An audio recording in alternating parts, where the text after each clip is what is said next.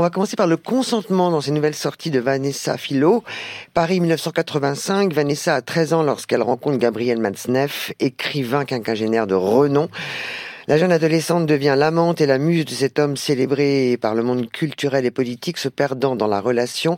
Elle subit de plus en plus violemment l'emprise destructrice que ce prédateur exerce sur elle. Adaptation fidèle pour un film glaçant, troublant, éprouvant à regarder. Mettre en image un tel récit représente des scènes intimes entre une mineure et un écrivain. Mission presque impossible. Il fallait deux excellents acteurs, Jean-Paul Rouve et Kim Michelin. Oui, alors il y avait à la base, hein, je pense, beaucoup de beaucoup d'obstacles, beaucoup de récifs à, à éviter mm. parce que le, le, le, le, livre a été un succès d'édition énorme, mais est devenu un phénomène de société, mais a même initié une loi. Donc avec un tel héritage, faire un film, c'est compliqué. Et la réalisatrice, euh, je pense, s'empare vraiment à bras le corps de ces difficultés-là. Elle les traite et ça passe notamment, vous le disiez, par la représentation euh, des corps. Évidemment, Kim Michelin, et euh, heureusement n'a pas l'âge du rôle, elle est plus âgée et on, on, aura, on ne dira pas qu'on aurait eu envie d'un autre, une autre actrice, absolument. Donc ça n'est pas le, ça n'est pas ça qui est en cause. Ce qui est en cause, c'est effectivement la façon dont la réalisatrice euh, tente et souvent avec brio, avec succès, de retranscrire ça. Et puis il y a effectivement au centre du film euh, euh un nouvel acteur, euh, Jean-Paul Nosferatu Rouve. C'est sidérant ce qu'il fait. Il faut le dire vraiment. C'est-à-dire que la partie absolument glaçante du film, elle repose sur ses On peut avouer qu'on n'était pas forcément tout de suite convaincu que Rouve pouvait faire ça. Or, il peut le faire et c'est ce qui donne au consentement euh, son côté abyssal et terrible. Lost Country de Vladimir euh, Pericic, Serbie 1996, dans le feu des manifestations étudiantes contre le régime de Milosevic, déchiré entre ses convictions et l'amour qu'il porte à sa mère, porte-parole du gouvernement, Stéphane, 15 ans, mène sa propre révolution. C'est une histoire personnelle du cinéaste, donc c'est la folie et l'intime dans le même film, Laurent. Oui, alors il faut dire qu'il a été, euh, parce que c'est une particularité, c'est un deuxième film coécrit avec Alice Vinocourt. Oui, ah bon, alors il y a, y a je, moi je je ne sais pas quel est l'apport de, de, de Vinocourt, peut-être justement sur le, côté plus intime, alors que le cinéaste raconte des choses effectivement de l'ordre du très politique, vous le disiez, cette espèce de, mélange entre euh, cette mère euh, proche de Milosevic et puis euh, ce fils qui lui n'a pas du tout envie d'être après, appréhendé par, par cette politique-là. Euh, il en ressort en même temps de ces relations entre euh, une mère et son fils, une insondable mélancolie qui progressivement euh, irradie sur l'ensemble du film et, lui donne une tonalité absolument bouleversante. Ça s'appelle Lost, Lost Country.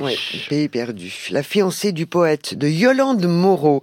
Amoureuse de peinture et de poésie, Mireille, c'est elle, s'accommode de son travail de serveuse à la cafétéria des Beaux-Arts, tout en vivant de petits larcins et de trafic de cartouches de N'ayant pas les moyens d'entretenir la grande maison familiale dont elle hérite, elle décide de prendre trois locataires, trois hommes qui vont bouleverser sa routine et la préparer sans le savoir au retour du quatrième, son grand amour de jeunesse.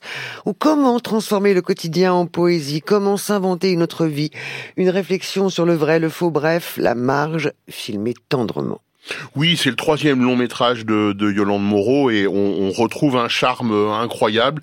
C'est un petit traité sur le mensonge, hein, euh, euh, comme ça, très revigorant. Euh, au fond, le mot d'ordre, c'est que bah, il faut faire euh, par rapport au mensonge avec ce qu'on a, avec les moyens du bord. Il faut vivre comme ça. Ça pourrait s'appeler, en paraphrasant Giono, Yolande et autres caractères.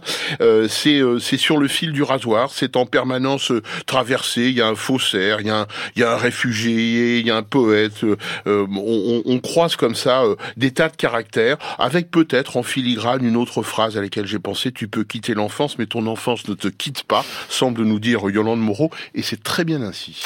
De la conquête, François prenant des images contemporaines d'Alger, la ville blanche et de Paris sont confrontées à la lecture de textes écrits par ceux qui ont opéré, c'est-à-dire officiers, politiques, historiens, penseurs, de 1830 à 1848, la sanglante colonisation de l'Algérie qui a mené à la destruction d'une partie de la population de sa culture et de sa civilisation dans une forme conceptuelle. Alors oui, François Prenant, c'est l'ex-script de Bresson, l'ex-monteuse de Depardon et de Goupil. Euh, L'Algérie est, une des, euh, un des pays qu'elle traite, qu'elle a le plus souvent euh, traité.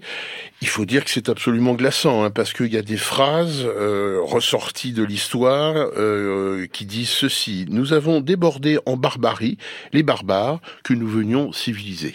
Quand on entend ça et des acteurs disent ce genre de texte, évidemment sur des images euh, actuelles ou, ou, ou anciennes, c'est absolument glaçant. Ça dure juste 1h14, c'est dense et c'est assurément nécessaire. On rappelle la sortie, parce qu'on l'a reçu la semaine dernière, le ravissement de premier film de Iris Kaltenbach avec cette magnifique Afsia Herzi, un film sur la maternité non voulue, non consentie. Iris Kaltenbach, retenez bien ce nom, parce oui. que franchement, je pense qu'on ne peut dire qu'une réalisatrice et une narratrice est née, franchement, et qu'évidemment, là, elle avait une sorte de Rolls de l'actrice avec Afsia Herzi. L'alliage est formidable. Une sortie animation, La colline aux cailloux.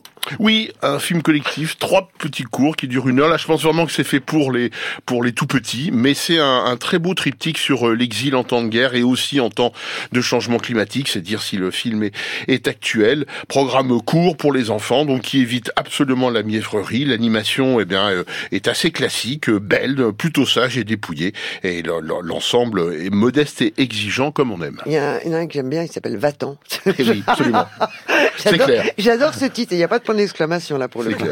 Euh, Conte et silhouette de Lotte Renninger. Oui, je pense que vous Quatre connaissez, cours. vous connaissez tous autour de cette table, évidemment, 1954, Hansel et Gretel, La Belle au Bois dormant, Blanche-Neige, Poussette. C'est du papier découpé animé et c'est miraculeux, tout simplement. Et ça ressort dans une nouvelle version française euh, qui est assez réussie, il faut bien l'avouer. Alors, il y a des festivals, hein, le Festival Oui, international il y cinéma méditerranéen à Montpellier, le Oui. Cinémed. Oui, absolument. C'est une 41e édition, je crois, si mes souvenirs sont bons. du 20 au 28 octobre. Exactement. du Ça parle de quoi? Ah ben ça parle du cinéma méditerranéen dans toute sa splendeur et on y croisera. Alors les films passent de, de Marco Bellocchio, dont euh, le, le- le nouveau L'Enlèvement qui est pas encore sorti, et puis ce formidable documentaire de Bellocchio qui s'appelle Marco peut attendre sur euh, sur son sur son frère. Extraordinaire. Mais, mais- merveille, une merveille. Cou- Courez à Montpellier, vrai, ne serait-ce que pour voir ça. Il y a des, des éclairages sur la nouvelle vague catalane, une catalane, pardon, une rétrospective Ettore Scola. Bref, du 20 au 28, c'est à Montpellier qu'il faut être si on aime le cinéma et pas seulement le cinéma méditerranéen. Et puis, Et puis, il y a euh, nos deux invités, ben, dans eh oui. quelques, quelques minutes, ils vont partir à un festival. bah, ils ils s'envolent vers Uzès, dans le Gard, Saveur et Savoir, initié par euh, François-Régis Gaudry et la librairie de la Place aux Herbes. Il y aura des chefs, euh, des livres et des films, dont trois avant-premières, dont celle de Linda Velupoulet et l'incroyable documentaire de Frédéric Wiseman qui s'appelle Menu Plaisir, 4 heures chez les trois gros à Roanne. Et alors que votre film sort, c'est la 22e fête du cinéma d'animation. Voilà. Que Vous étiez au courant de ça ou pas? Oui, bien sûr. oui, oui, car c'est bientôt la journée mondiale du cinéma d'animation, euh, le 24 octobre, si je ne me trompe pas, qui commémore la première projection d'un film d'animation sur un écran devant un public par Émile Reynaud, Ah ouais, c'est vous. trois ans avant celle des Frères Lumière. Vous le saviez, ça va- Rétablissons la ça va- vérité et l'ordre chronologique. On rejoint ce que disait Lalou, euh, le vrai cinéma, c'est l'animation. Voilà. Voilà. En couleur. Exactement.